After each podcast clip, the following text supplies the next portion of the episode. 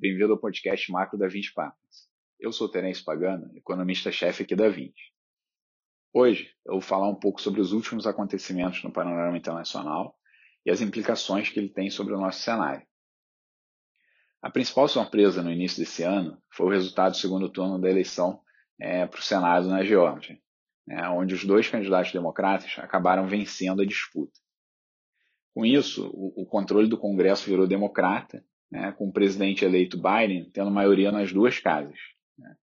É, no entanto, essas maiorias são bem estreitas, tá, com a maioria no, na Câmara sendo é, de apenas 11 deputados, né, é, e no Senado, democratas e republicanos é, ficaram com 50 senadores cada, né, com um voto de desempate cabendo a vice-presidente Kamala Harris.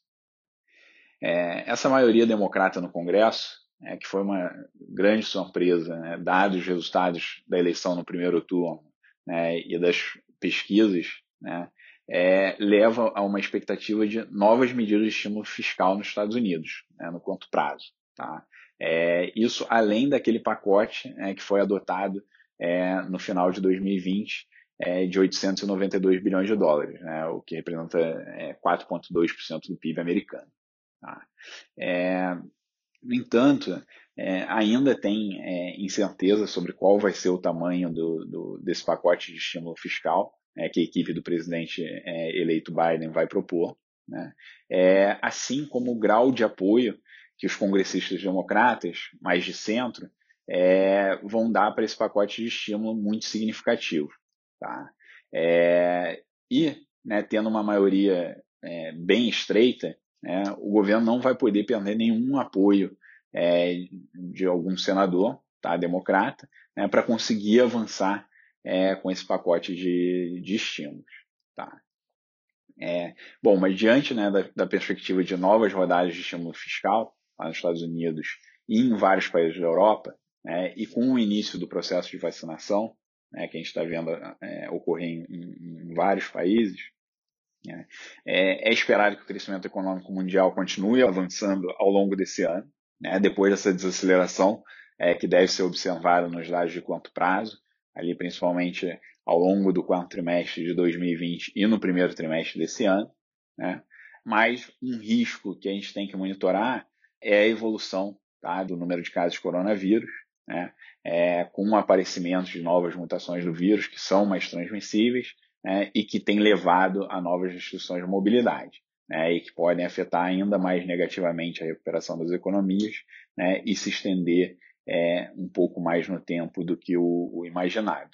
Tá? Outro é, impacto que a gente vê né, dessa perspectiva de mais estímulos fiscais nos Estados Unidos é, é sobre a evolução da inflação, né, com a expectativa de que com mais estímulos isso deve gerar uma aceleração na velocidade de recuperação da economia, né, é, levando a um cenário de inflação mais alto, né? ou o que tem sido chamado cenário de reflação. Tá? Isso acaba né, é, levando a taxas de juros mais altas tá, é, nos Estados Unidos, seja pelo aumento da inflação implícita ou seja pelo aumento dos juros reais, né, especialmente na parte mais longa da curva de juros. Tá? E aí um outro ponto né, que tem que ser monitorado é, é a resposta que o, que o Banco Central americano né, vai dar essa nova rodada de estímulos fiscais, né, é, porque certamente né, o tamanho do, do, do pacote fiscal é, vai ser importante no processo de decisão do Fed, né, sobre quanto tempo o nível de estímulo monetário atual é necessário. Tá?